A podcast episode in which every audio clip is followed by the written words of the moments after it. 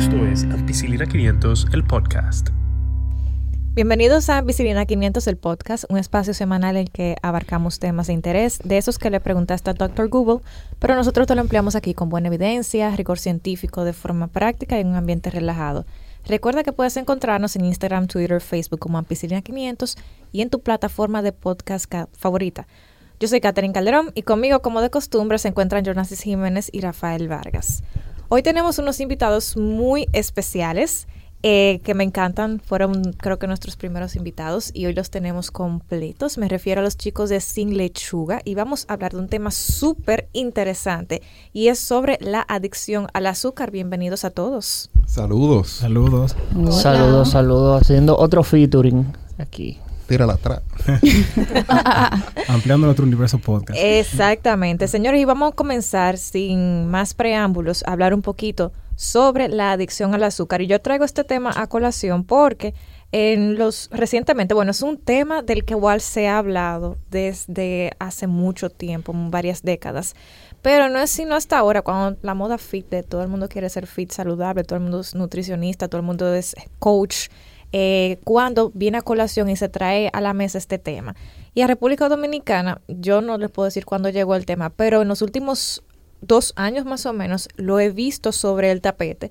Y eh, yo creo que quien más es recomendado para hablar un poquito sobre estos temas que los chicos de Sin Lechuga, porque desde su punto de vista nutricional y nosotros desde el punto de vista médico vamos a tratar de traer un poquito más de luz sobre, y Rafa, sobre todo, exacto, eh, como el punto en, en equilibrio, porque a veces uno se va... Mantiene a nosotros con los pies en la tierra. Exacto, porque a veces uno se va demasiado técnico eh, y uno se ya como manejamos los tecnicismos, todo el mundo se entiende, pero entonces Rafa eh, nos mantiene down to earth.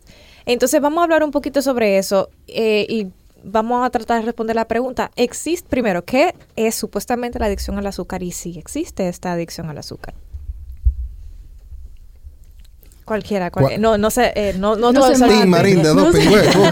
No hablen todos al mismo tiempo. Sí, está fuerte, porque cuando somos tres es como más fácil coordinarnos, pero somos tanta gente ahora. Somos seis hoy. Pero bien, cuando uno habla de la adicción del azúcar, ¿Cómo te digo? Hay diferentes formas en las que eh, uno puede abordar el término de adicción al azúcar. Técnicamente, en, por lo menos en tecnología o en alimento procesado, tú puedes hacer cualquier alimento que sea hiperpalatible, o sea, que sea como que dé mucha gana y sea muy, muy llamativo. Ahora, desde el punto de vista de que una gente tenga como dependencia o que sea adicto a lo que es el azúcar per se, la evidencia es un poco controversial, por así decirlo. Exactamente.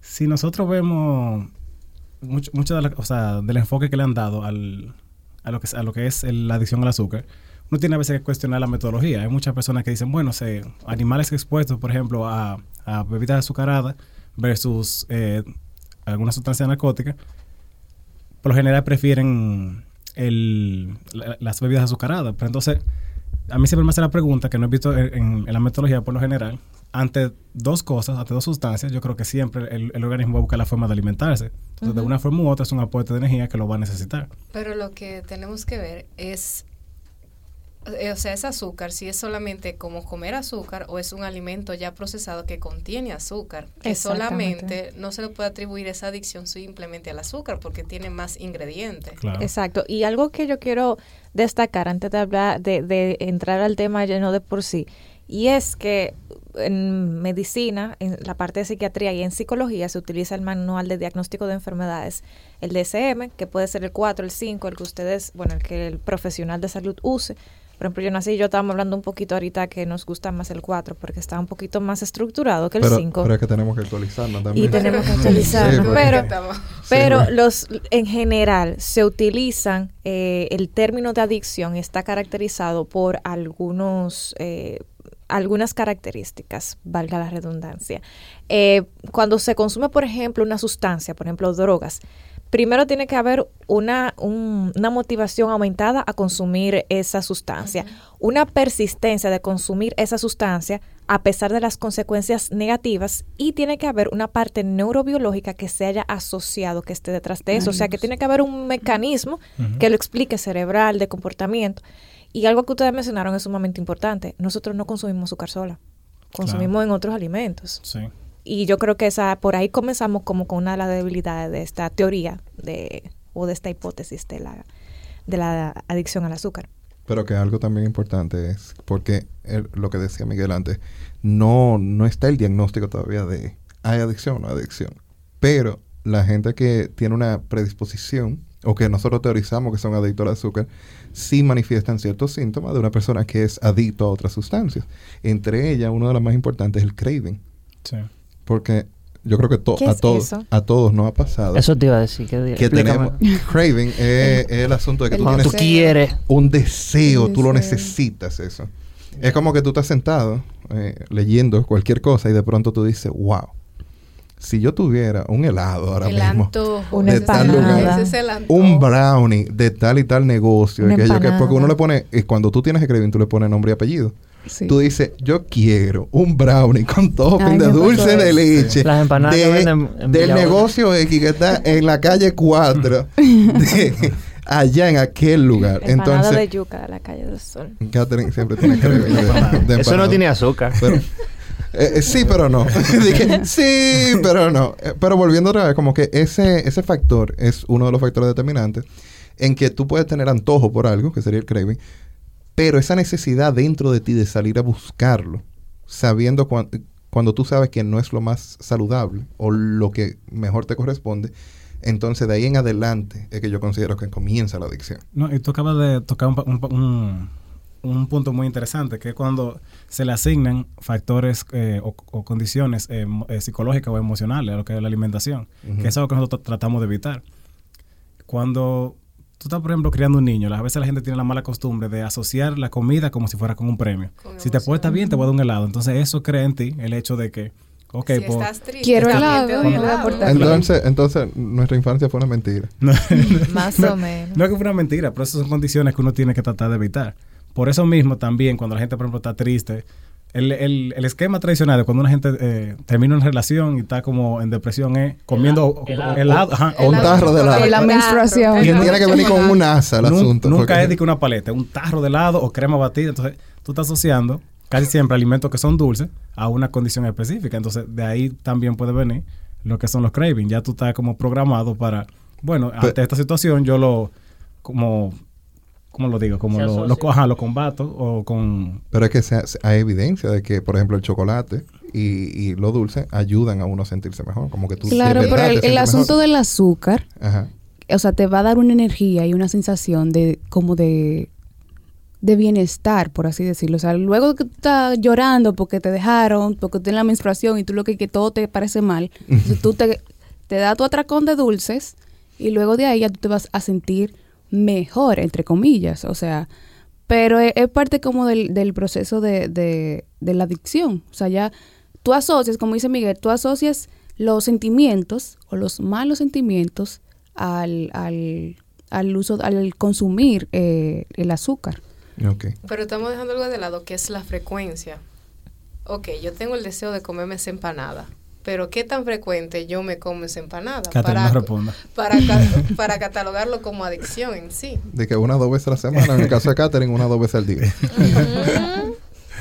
Yo creo que es importante mencionar, aparte de eso, que realmente, aparte, como comienzan a formarse los mecanismos, bueno, los hábitos, es un poquito de, eh, como dice Villaneris, la regularidad, como decía Melissa y Miguel, los sentimientos y también todo eso va siendo un, un patrón en el cerebro y ya tú te vas acostumbrando y realmente eso está como preguntaba, ahí va, va un poquito hacia la pregunta de Jonasis, ligado a la liberación de algunas sustancias en el cerebro como oxitocina o dopamina que está muy ligada y es realmente la vía que se ha estudiado un poquito más en la adicción a comidas en modelos murinos, o sea, en ratones.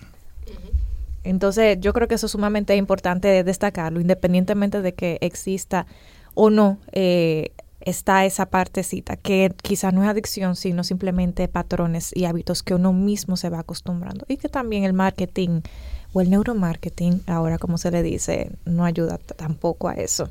Yo creo que en adulto es más como estaba explicando Jonasis, es que ya nosotros tenemos como ese antojo determinado.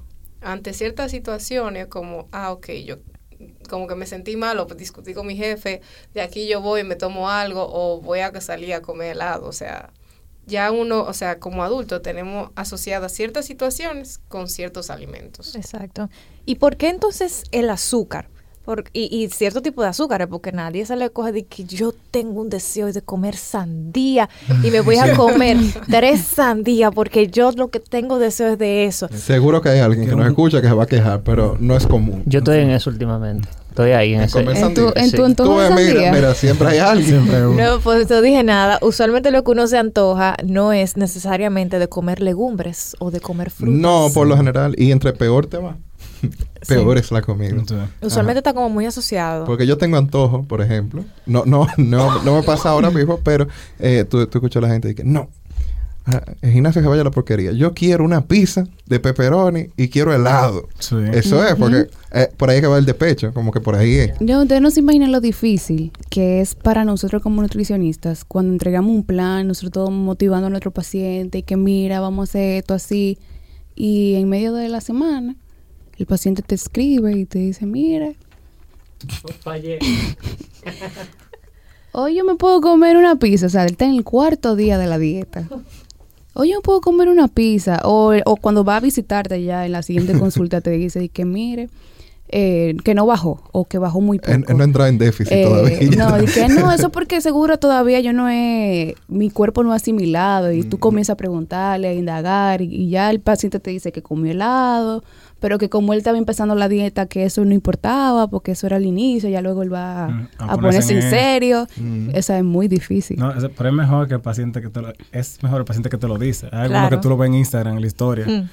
Con el pedazo de pizza y bizcocho, así yo, yo no me acuerdo haber puesto eso en la dieta. Exacto. Entonces, ¿qué es lo que tiene la pizza? ¿Qué es lo que tiene el, el helado? que hacen que uno quiera comer eso y no que le dé un atracón de brócoli y de zanahoria, remolacha. Eso es bastante interesante. Y es por, por, el mismo lado de crear alimentos que sean hiperpalatibles. O sea, hay combinaciones que tú puedes hacer que llamen más la atención. Los alimentos que uno asocia con que no son ricos, por así decirlo, por lo general son, son bajos en grasa. Mm. La grasa es lo que le da palatabilidad a las cosas, lo que da como sabor. Por eso, si tú tienes un alimento que no tiene grasa, por ejemplo, un yogur sin grasa, la gente dice, sabe como a cartón, es verdad, tiene un sabor. Y si no tiene azúcar también. neutral. Neutral, o sea, que no es tan como agradable. esos alimentos, por lo general, o son muy ricos en grasa o en azúcar, que son los que le dan esa sensación de que como que son mucho más ricos y y hace que la gente lo busque más cuando quiere darse un atracón. Entonces, eh, y que también viene de la experiencia que uno haya tenido. Si la primera vez que yo consumí helado, o sea, un niño, fue en una fiesta, o sea, fue algo de alegría y como que él lo asocia a placer, ya no hay forma de tú romper eso. Eso pasa incluso también con en el otro lado, y perdón que te interrumpa, cuando tú comiste un alimento en un mal momento, ya tú lo asocias muchas veces con algo negativo. Le coge hasta odio, es negativo. Pero agregándole a lo que decía de la grasa, eh, lo que hacen a los alimentos como que palatibles, eh, la grasa, el azúcar y la sal. Y arriba de todo eso, el, factor umami, que sería el glutamato, que se utiliza mucho a medida... ¿El factor cuál? Umami. umami. Eso es el ajinomoto. Esa es la sal ajinomoto o glutamato. El MSG. Como el sabor de la sopa. El MSG. de la sopita. La sopita, glutamato monosódico. Entonces, el, glutamato monosódico. Que, que es verdad, como que es un sabor que es indescriptible. Por eso tuvieron que asignarle como que una categoría nueva. Ajá. Eh, eh, no es ni salado, ni dulce, ni agrio, ni amargo. Sopita. Es umami. Es umami. El sabor se llama umami. Entonces, ¿qué sucede? Que la combinación de estos eh, cinco sabores es lo que, te, lo que le da a la gente como que no, la comida de ahí es la que me gusta, o eso sí, es bueno. Entonces, cuando tú tienes comida ultra procesada o muy procesada, como la pizza, que la harina tiene un sabor, ¿verdad? Y tiene sal. Entonces tú tienes el, queso con sal y grasa y la salsa con azúcar y sal. Entonces ya te van entendiendo que la combinación te da, te da, te urge como que tú la necesitas, tú te antojas de ello. Porque tú no te antojas de brócoli. Es que tú te lo comes. Incluso cuando tú cambias tu, tu patrón alimenticio y tú comes, o sea, la gente comienza a comer saludable, a comer más vegetales, eh, te dice, ay no, es que esa, o sea, yo a, la, al, a las dos horas tengo hambre. Pero cuando yo como arroz, cuando yo como pizza, cuando yo, duro mucho tiempo para volver a comer. Pero es que ya hay un proceso de que tal vez lo, o sea, lo, lo, contiene el alimento procesado no son lo mismo, o sea, no tienen lo mismo que tiene un alimento natural y se supone que debemos de comer varias veces al día. O sea, tú no puedes comer, eh, te da tu atracón en un momento del día y ya después de ahí ya tú no vuelves a comer. Pero es que, por, o sea, la razón es que ya tú consumiste o tu cuerpo siente la, la el que está eh, satisfecho, o sea, no, no que no necesita más comida. No, y hay evidencia también de que cuando tú cambias tu patrón de alimentación, muchas veces los cravings, como dijimos ahorita, son se redirigen a alimentos que son más saludables. Hay personas, tal vez no, no sé hasta qué punto con la misma intensidad, pero cuando tú cambias tu alimentación, es posible que tú digas, yo tengo antojo de una manzana, o tengo antojo de cosas que son... Como Rafa, de, sandía. De sandía, por ejemplo. sí. sandía. Sí, yo estoy ahí en eso. Mm. Estoy experimentando eso. pero, pero es importante entonces entender que hay ciertas cosas que le gustan más a la persona. Y por eso entonces eh, te da ese craving, te da ese, ese antojo. Pero entonces, hablando un poquito de, del azúcar en sí, ya sabemos, o sea, por qué nos gustan más los alimentos que todo lo bueno, porque hace daño. Usualmente, todo lo que nos sabe bien, usualmente tiene altos componentes de azúcares y de grasas, y por eso nos gusta tanto, es más palatable, es más delicioso. Entonces, ustedes consideran desde el punto de vista nutritivo, o sea, nutricional, como nutricionistas, que el azúcar podría ser potencialmente adictiva o llevarlo al término de adicción sería demasiado? El azúcar en sí yo no diría que sí. O sea, sería un alimento específico, tú me tendrías que dar nombre. Entonces, el azúcar tú no la consideras adictivo. El azúcar solo. No, porque yo no conozco a nadie que se siente a comer azúcar. Ah, es un buen punto. Exacto, azúcar solo. Ese es un o sea, tendríamos que, que, definir el nombre, porque adicción al azúcar no podría ser si partimos de lo que es el azúcar. Exacto, y eso, qué bueno que tú mencionas eso, bien, porque en los estudios que se han hecho en modelos eh, murinos, en ratones, en ratas, se les da usualmente dos tipos de azúcares, sucralosa, se le da dextrosa o se le da otro tipo de alimentos. Y usualmente las ratas pues prefieren lo que es más dulce. Entonces, uno del, bueno, gente que dice, bueno, tenemos que irnos suave con eso de la adicción al azúcar, es, eh, eh, proponen que eso no se puede traducir a los humanos porque los humanos usualmente lo consumimos en otros alimentos. Claro. O sea, todo lo que sea carbohidratos va a tener de una forma u otra algún tipo de azúcar, más simple o más complejo. Entonces, si vamos, como dice bien, hay que definir los términos. Si es adicción, que se yo, al chocolate, pues vamos entonces a estudiarlo. Pero entonces al azúcar en sí tú entiendes que no. Que no. no, y que tenemos que estar conscientes de que el azúcar en sí tiene varios beneficios, no, no solamente desde el punto de vista nutricional, sino también la parte de conservación de alimentos, eh, mejorar alguna, algunos tipos de recetas, o sea, enmascarar, eh, no, tal vez no enmascarar, sino como si yo tengo un alimento, si tengo algo que es muy espeso y lo quiero poner, o sea, le quiero modificar la textura, lo puedo hacer también con azúcar. Entonces, la idea no es tanto satanizar un, un alimento en general. En nutrición ya nosotros hemos, hemos dejado ese modelo de este alimento es malo, completamente malo, y este, por ejemplo, es bueno. Sino es como, ok, vamos a tratar de hacer las cosas en equilibrio. Y en, en proporciones eh, eh, controladas, o sea, obviamente tú puedes manejar bien lo que es el consumo de azúcar. Si tú piensas, por ejemplo, en una persona que sea deportista, eh, no sé, que haga maratón, obviamente va a tener que beber un tipo de bebida que los rehidrate y esas bebidas siempre tienen azúcar. Es muy, muy es muy delicado una persona que se le baja el azúcar, por ejemplo, haciendo el ejercicio.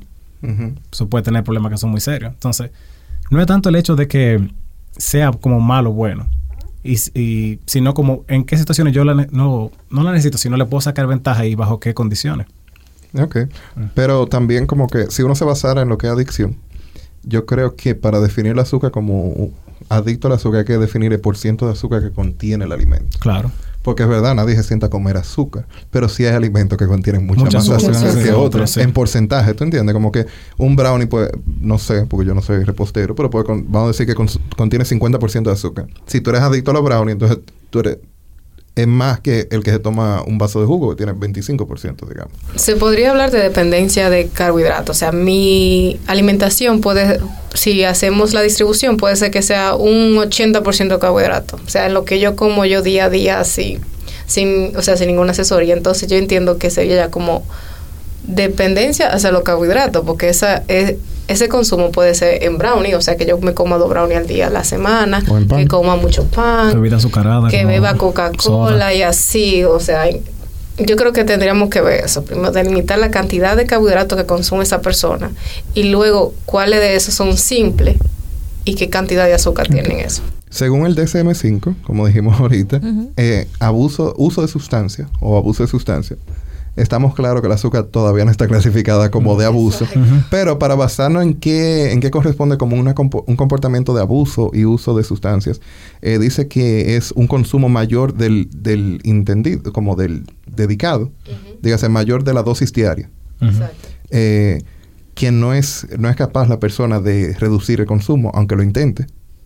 No, yo estoy tratando de bajar el consumo de azúcar y como quiera sigue consumiendo la misma cantidad en este caso, que toma tiempo excesivo en conseguirlo, usarlo y, y, recuperarse de. Y en este, esta me pareció interesante porque uno dice que no, porque conseguí azúcar, soy el supermercado, que tengo el otro. Pero si la persona no la consume directamente, pero si le gustan los brownies, pobre brownie, salió la víctima del podcast de hoy. Eh, pero si le gustan los brownies, entonces ellos van al supermercado, compran todos los ingredientes para hacer brownie y lo hacen en su casa para después comerse la bandeja completa. Entonces yo creo que ahí hay un problema. Claro. Sí. Entonces eso aplica como que si toman suficiente tiempo de su rutina para ir a buscar eso que necesitan, y también para recuperarse, porque después están eh, sobrecargados de azúcar. El craving, como dijimos, el antojo, eh, no están cumpliendo con su... Entonces aquí vienen ya las cosas donde se va, se va decayendo un poco la teoría del abuso de azúcar. Y es que, que no pueden realizar sus actividades diarias porque están bajo la, los, efectos. los, efectos. Y como hemos visto, todavía no se ha determinado que consumir mucha cantidad de azúcares o carbohidratos te impida lo que te puede dar es soñolencia postpandrial y eso es después que tú te de Exactamente. No, y la situación sería eh, a lo contrario de lo que mencionamos de que una persona se baja el azúcar. ¿Qué es eso? ah. Pospandrial. Viene Rafa desde allá a preguntar. yo vine del, del, pasillo allá atrás a preguntar qué era eso. ¿Qué fue eso que sonó de que plantear? ¿Cómo es? Mira, imagínate que tú te des una hartura, una palangana. Un empache. O sea, casi, casi. O sea, tú te comiste el real plato de comida. Tú sabes que después de que uno come abundantemente, uno siente esa sensación como de sueñito, de el que... Ameme. El ameme. que tú necesitas tomarte esa pavita.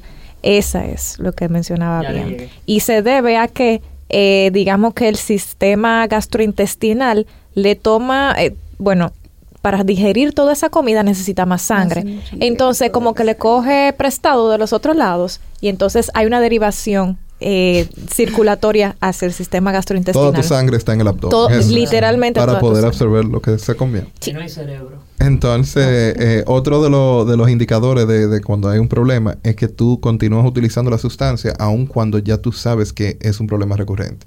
Y en este caso, porque hay cositas de que no van y hay otras que sí. Hay pacientes diabéticos y, y, otras condiciones, por ejemplo, los hipertensos, etcétera, que tienen idealmente todos deberíamos tener una dieta balanceada. Pero hay, hay personas que se benefician estrictamente, como que de verdad la necesitan. Y hay gente que tú le dices, no, mira, tú tienes que bajar el consumo de carbohidratos. Eh, para una aclaración, nosotros nos referimos al azúcar como carbohidrato. porque... Eh, indistintamente. Ajá, técnicamente es un carbohidrato, o los carbohidratos son azúcares, grandes cadenas de azúcares. Entonces, por eso, por eso lo estamos usando, lo estamos intercambiando para las personas que nos escuchan. el azúcar compone los carbohidratos, para decirlo así. Entonces, hay personas que de verdad necesitan reducir su consumo y ellos saben que le está haciendo daño y lo siguen haciendo. Y eso es una actitud de una persona que tiene problemas con adicción, que saben que se están haciendo daño, pero ellos lo siguen haciendo porque les gusta. Entonces, eso se pudiera discutir que lo que pasa es que, como decía Catherine, es, parte de la adicción del azúcar. o sea, yo estoy de acuerdo con eso, pero también cuando uno va a tratar de cambiar los hábitos, hay ciertas cosas que uno tiene que tomar en cuenta para lograr que eso sea efectivo. Yo siempre hago la anécdota de que cuando a mi padre le, diagnosticaron la diabetes, a nosotros nos dio diabetes todo el primer año, o sea, porque tú no puedes, no es cierto, o sea, tú no puedes tener una, una persona que no pueda consumir azúcar y todo el mundo comiendo postre y dulce helado, o sea, eso hace más difícil el proceso de, de ese tipo de paciente. Y que por eso en nutrición nosotros tratamos de no decirle, prohíba el consumo de tal cosa, sino es como que manténgalo con moderación, porque ya el hecho de prohibirte algo, eso es como cuando llega a una casa y dice, no ves reguero, ya tú estás viendo. Tú, sin querer. instintivamente, déjame ver cuál es el reguero que está aquí. Entonces, es como tratar de asegurarte de que, ok, tú, si, si lo trabajamos como de la manera correcta y, en varias situaciones, pues tú podrías tomar. Eh, obviamente tú no vas a comer igual que antes porque tú tienes una meta que quieres lograr. Pero modificar como tus hábitos para que sea en, en torno a lo que tú quieres eso obviamente cuesta trabajo y muchas veces puede ser un poco incómodo para un paciente. Sí, también, o sea, ya viendo los puntos que, que Jonasis eh, menciona. hay cosas, factores que sí y otros que no lo podemos relacionar. Pero ya, o sea, para como definir de que existe una adicción al azúcar, son necesarios muchos estudios ya eh, concretizados o destinados exclusivamente a lo que es el azúcar como tal. Porque podemos decir en una parte de que sí, que hay eh, factores de que sí influyen y eso, pero para decir como que yo tengo un paciente que es adicto al azúcar, o sea, no podemos como definirlo como tal. No, todavía. Todavía, no, no tenemos como suficiente información eh, para, para llegar, al punto de decir el paciente es adicto al azúcar. Exacto, y, un punto sumamente interesante que el DCM5 habla para clasificar algo como adictivo es son dos cosas, la tolerancia y la supresión. O sea, la tolerancia es uno va consumiendo cada vez un poco más, para tener el mismo efecto que pasa en el alcohol y pasa mm. con las drogas. La gente se va acostumbrando a la dosis habitual y entonces crea tolerancia. Y también la parte del síndrome de supresión, que cuando usted elimina esa sustancia de manera... Exacto, el síndrome de abstinencia, gracias. Eh, cuando usted elimina esa sustancia de manera brusca, pues entonces usted va a sentir sintomatología a nivel físico. Y eso es algo que, bueno, con el azúcar o con los dulces, pues como que no se ha caracterizado también, porque como que no, como decía Vianeris, no hay una dosis, no, no está caracterizado. Y yo creo que, yo no sé, y aquí nos vamos a meter en otro terreno también, me imagino que como nutricionistas ustedes no han visto síndrome de abstinencia por, por eh, falta de eso. Lo que sí, lo más, lo más similar que se me ocurre es el keto flush. Eso mismo, pensé, eso mismo pensé, el Quito Flu. Exacto, el Quito Flu, gracias. Entonces, wow, flush. flush.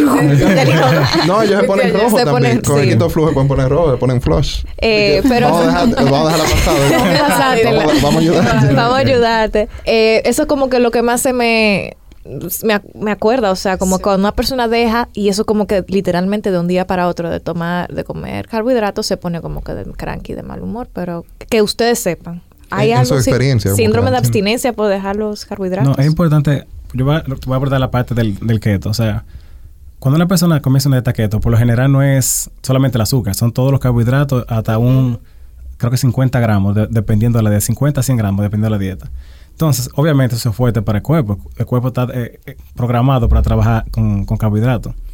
Esa frase de que mal comió no piensa, eso es porque el, cerebro y muchos otros eh, sistemas de cuerpo funcionan en base a carbohidratos. Entonces, por eso la persona como está medio lenta, tiene una respuesta y, no muy tolerable y, por ejemplo, puede presentar un cuadro que uno pudiera confundir con una persona que está en supresión, por así decirlo. Pero es diferente en el sentido de que tu cuerpo necesita su, eh, carbohidratos para poder funcionar. Tal vez no azúcar eh, per se, pero si ya tú tienes, por ejemplo, una, eliminación así total, es muy eh, fuerte. A diferencia de tú, si, si, tú simplemente eliminas el azúcar, porque eso quiere decir que tú puedes comer, por ejemplo, fuente de carbohidratos en otra forma, como una manzana, como, no sé, vegetales, o sea, de, diferentes formas, y ya tú no, no vas a presentar un cuadro como te dijeron, el, el keto flu o flush, en, esa, en, esa, en esa forma. Exacto, y usualmente los síntomas también son diferentes porque las personas que están en síndrome de abstinencia eh, hasta agresivas se ponen, o sea, y, por eso que las sustancias adictivas no se deben quitarte de golpe, sino poquito a poquito o sustituirlas, porque eso podría causar hasta la muerte. O sea, en el caso del quito flu, la gente, como dice Miguel, se pone lenta, se pone como que no quiere hacer nada. Y es básicamente como cuando usted tiene un vehículo de que utiliza dos combustibles diferentes y es un poquito viejo, porque ahora lo moderno usted le da un botoncito y no hace nada. Pero antes, yo me acuerdo, había que apagarlo, había que darle el botoncito y había que volverlo a encender. Entonces, igual usted está comenzando a trabajar en otro, en otro combustible, entonces tiene que reiniciarse.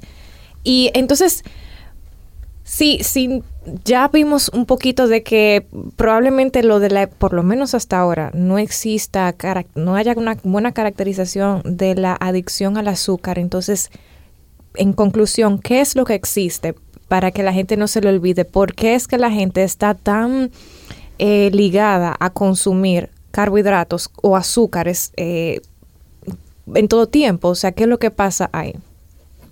El asunto que mencionamos del del umami influye mucho en esos alimentos. Casi todos los alimentos que son ricos en, carbohidratos o azúcar en específico, eh, tienden a tener este, este, este sabor también. Entonces, se puede relacionar eso a que la gente siempre quiera como consumir más de este tipo de alimentos a los alimentos que, que no tienen eh, este, este sabor. Entonces ahí es probable que se pueda ligar el término a esa parte. Y también eh, cada persona es diferente. Podemos encontrar personas que podamos relacionar el, asunto con el umami, pero también podemos encontrar personas que quizás sí, que, tengan una dependencia a consumir eh, alimentos dulces. Entonces ahí es más como dependiendo de cada persona, pero no podemos generalizar, como de que ya todo, o sea, existe algo como que se llama, o sea, como la dependencia del azúcar. Pero el asunto del, del, umami es algo que puede eh, influenciar en esa parte. En ese sentido, el azúcar en sí, o sea, hay mucho, hay mucho tipo, o sea, está fructosa, la sacarosa, o sea, no podemos decir que adicción al azúcar per se, porque tendríamos que delimitar cuál sería ese azúcar y por ende también tener claro cuáles alimentos son los que tendrían más ese tipo de azúcar. Y que también yo entiendo que algo que está, induciendo a que pensemos en la adicción al azúcar es también el mismo movimiento keto. Porque ya estamos asociando como todo, o sea, los carbohidratos son adictivos, como o sea, hay mucho... O sea, yo creo que también hay mucho marketing en eso. Han satanizado los carbohidratos. Entonces, ¿son malos o son buenos los carbohidratos? No. Antes de que de que ya que sí, Miguel, responde, después comentamos lo de los carbohidratos. No, que yo iba a decir, en cuanto a los alimentos que sean ricos en azúcar, per se, tal vez pueda haber una, una predisposición a esos alimentos que van también de la mano del mismo tipo de alimentación que una persona tiene. ¿Cuántas veces no he escuchado a alguien decir, yo no puedo empezar mi día sin café, por ejemplo? Eso desde la parte de... de, Pero eso no quiere decir necesariamente que tú no puedas eh, funcionar ese día si tú no bebiste café. Puede que sea... Tú puedes, puede ser un poco incómodo, pero tú, tu día lo resuelve bien. Tú, no. No, bien Tú quedas inutilizable, tú quedas en la cama. No, pero no, no, no a la misma capacidad. bueno... O sea, si antes sincero, no, porque yo... Mi día empieza, yo me voy por la mañana, está bien, no hay problema, no tome café. A las 2 de la tarde hay un dolor de cabeza peor que de una resaca. a la cafeína. No, yo estoy consciente de podríamos considerar el azúcar, porque hay que ver qué cantidad de azúcar. No, no, no, no, no, yo me lo tomo amargo o con una cucharadita, mejor de los okay. Porque, porque, tomo mucho café, entonces me di cuenta que estaba tomando mucho azúcar con el café, entonces preferí dejar el azúcar y seguir con el café. Pero uno no, no trabaja igual, ¿no? bueno, o sea, a lo que, a lo no sé Rafa, pero yo hablando por lo mí. Mismo, lo mismo. en la tarde le meto un dolorcito de cabeza. Ok, tal vez tomé un mal ejemplo con el café. Lo que yo me refiero es de que hay personas que acuden como una situación específica a diferentes tipos de alimentos, que fue lo que nosotros mencionamos ahorita, por ejemplo, en el caso de los breakups y eso. Pero también, eh, en, como en un diario o en situaciones específicas, tú puedes que lo pongas cuando una persona va a hacer, por ejemplo, un maratón de Netflix, casi nunca son alimentos saludables. por lo general son alimentos que son... Un maratón de Netflix, yo pensé que un maratón y... o, sea, que, se va de una sentada una serie completa. Casi siempre son alimentos que son muy ricos en azúcar. Entonces tú le, uno le va... Que no es recomendable. No es para nada. No, pues si acaso. Pues, no, que no se entienda. Ah, no, que no lo estamos recomendando. Pero lo, que, pero lo que voy es que la gente siempre... Eh, adjudica ciertas situaciones a eso. Entonces, a tu momento de mucho estrés, por ejemplo, o de un momento difícil, cae siempre viene lo que es el azúcar y eso va a que, ah, no, pero esta persona consume mucho azúcar, consume mucho azúcar. Y de ahí puede también que venga lo de esa idea de la adicción. Exacto. Y entonces, para ir concluyendo, yo quiero que la gente también, ustedes les respondan, quizás nosotros no nos crean, pero tal vez ustedes sí le van a creer. Tú, dime, Jonasi. No, lo de los carbohidratos. Ah, eso, a eso ah, voy, a eso voy. a eso voy. Eh, los carbohidratos, ¿son buenos, son malos? ¿Cuánto deberíamos consumir? Eh, sin, no le, sin, o sea, perdonándonos los que están haciendo la dieta keto, pero los carbohidratos en general, ¿cuál es su opinión de la parte en la dieta nutricional? Dominicana. En la dieta dominicana, ¿qué, son ¿qué, es lo normal? buenos y necesarios. No, o sea, como Miguel mencionó durante el podcast, no hay una comida buena y una comida mala. Las cantidades sí influyen mucho porque que en la dieta del dominicano reinan los carbohidratos. Entonces ahí sí hay problemas. Cuando comemos arroz con espagueti y habichuelas, ahí sí hay tostones. Y tostones. y una soda. Y refresco. También, o sea, una dieta basada en carbohidratos. Y un dulcito de coco después de, la comida. Y, el café, y el café con, azúcar. Entonces, ahí sí hay problemas. Cuando sobrepasamos los límites eh, recomendados. La recomendación de, carbohidratos eh, es individualizada, o sea, se debería de calcular por cada persona pero... En porcentaje. En porcentaje de 50 a 60%. Si es un paciente totalmente Del total de calorías. Pero es bueno recalcarlo entonces, los que nos escuchan, que carbohidrato es todo lo que contenga azúcar. Sí, no es... No es Entonces, desde, desde la cucharada de azúcar que le echan al café, hasta todo lo que contenga almidón también, en este caso, que sería los, víveres, tipos de Pero hay el arroz. salvedad. Si es el azúcar así como la que se le echa al café, la simple, no debería superar el 10%. Ok. de, azúcar, de, de sucrosa. Azúcar adicionada. Azúcar adicional, ok. Ahí sí podríamos poner atención a lo que consumimos, o sea, como que no tenga azúcar añadida. Exacto. o sea, el azúcar que nosotros, nosotros mismos... Echamos. nosotros mismos eh, echamos a las comidas, ahí sí, o sea... Eso no, que no excede el 10% del, de lo, Eso sí lo deberíamos controlar, pero la cantidad, o sea, si son carbohidratos complejos...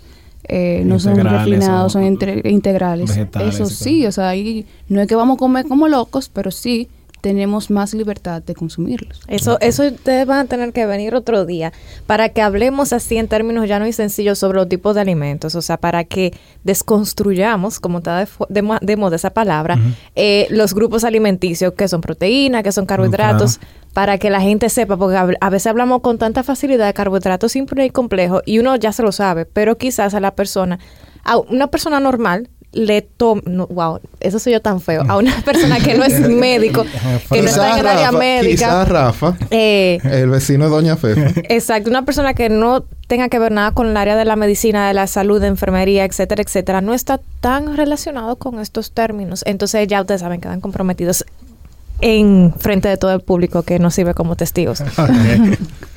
Nada, nosotros venimos, ustedes nos avisan y y aquí estaremos. Claro que sí. Perfecto. entonces, eh, ya para ir resumiendo, ¿ustedes qué, qué, piensan sobre la adicción del azúcar? ¿Es posible? ¿Es posible que se logre determinar eso en un futuro? Como que sea otro de los nuevos cuadros que uno vea. Bueno, yo creo... O, o es un asunto de dieta, como que un asunto de yo digo que lo, interesante sería, como bien mencionó, determinar entonces qué tipo de, azúcar sería, porque ni siquiera incluimos los edulcorantes ahí, porque no sé hasta No, no, no, espérate, espérate, vámonos. No, no, no sé hasta si, te entra por ahí. No, a lo que voy, no, sé hasta qué punto es eh, per se el, azúcar o es el efecto. Hasta cierto punto los edulcorantes hacen algo parecido, entonces habría que tomar eso en cuenta. Hay que definir, hay que definir. Hay que definir. Si hubiese un tipo de adicción al azúcar, yo diría que no sería tanto como lo ponen, ah, adicto a, la, como es el caso de lo que son adictos a la cocaína, sino tal vez más como dependencia. dependencia, como el café o la nicotina, que es algo que tal vez no sea tan...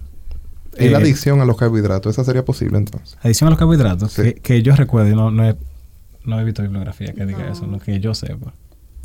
Hacen falta muchos estudios. En conclusión. A los muchachos que van a hacer tesis ahora entonces. No, pero, pero es interesante, es interesante ahora que lo, que lo hablamos y que lo comparamos con lo que es adicción en sí. Me, pareció muy interesante. Y, algo que aclare, disculpa que, que, te interrumpa, es que el cuerpo funciona a base de carbohidratos, señores. O sea, la energía de inmediata, la energía que se consume, eh, todo lo volvemos carbohidratos para funcionar. O sea que si realmente fueran dañinos, el organismo no funcionara a base de carbohidratos. Exacto. Prefiriera otra fuente. No, yo realmente no considero que sean malos. Yo lo que digo que como todo en la vida es un asunto de equilibrio. Moderación, claro. Eh, hay que saber la moderación, manejar las cantidades y, y algo que mencionaron al principio, que con eso me gustaría yo resumir, yo personal, yo, es que eh, desde pequeño no han ido criando y cosas que es un, mecanismo de recompensa positiva, como un positive feedback. Y es que te fue bien. En mi caso personal, cada vez que yo pasaba de curso me llevaban a comer helado. No, y hasta si un niño se da un golpe, eh, van con su paleta una vez tenga, tranquilo. Entonces. O, o, o, en el caso de nosotros los médicos, como que en, por ejemplo, en Estados Unidos y en algunos consultorios aquí, por dejarse inyectar, por dejarse revisar, le dan una paletita. Entonces, desde el punto de vista que uno lo ve como que, ah, no, eso es inofensivo porque, ¿qué es eso? una paleta, un bolón, una cosa. Eso no es nada. Pero crea un condicionamiento de que tú cuando te pasa algo malo, te dan algo dulce o sabroso y tú liberas entonces dopamina o otros eh, neurotransmisores que te dan esa sensación de saciedad, como de bien. Tú te sientes bien.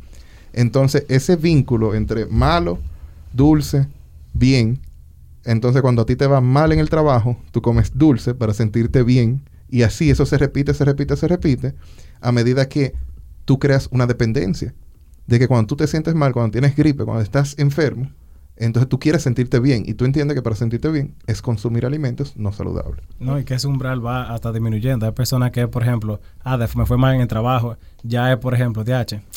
Yo como que me siento mal, sin ninguna justificación. Se me pinchó una goma de carro. ya, ya no, tengo, que, tengo que darme atracón. El jefe como que no me saludó y me cortó los ojos tengo que, necesito una empanada. No, y ya tú, y ya tú comienzas a rever, entonces, de que te has antojado de una pizza, entonces déjame, a mí no me fue bien en el trabajo, déjame yo comer una pizza. Y pasa, pasa, es algo peligroso. Sí. Así que... Señores, yo quiero agradecer a todos ustedes eh, por haber estado acá, las voces más sensuales de los podcasts. lo dijo la gente, no lo dije yo. A los chicos de Cine Chuga, a Jonas, a Rafa y a ustedes por escucharnos y dedicarnos el tiempo. Si a ustedes les gustó este episodio, compártanlo con sus amigos, con sus familiares, sus enemigo con todo el mundo. Recuerden que pueden seguirnos eh, en nuestras redes sociales, darnos feedback, proponernos temas. Estamos en Twitter, Instagram, Facebook como Ampicilina 500. Estamos también en tu red de podcast favorita. Nos puedes buscar como Ampicilina 500 también. Y recuerda que tenemos nuestra web como www.ampicilina500.com. Hasta la próxima. Y en el próximo episodio de Ampicilina 500... Se hartan de toda la porquería y después quieren ir a ponerse un suerito y decir, ah, ya yo estoy recompuesto. Exactamente. Eso no pasa Le quita el sentimiento de responsabilidad y culpabilidad a una persona, porque la gente se siente mejor cuando puede culpar, achacar a un tercero su problema o cuando siente menos responsabilidad por ellos. Sintonízanos cada lunes a partir de las 7 de la mañana.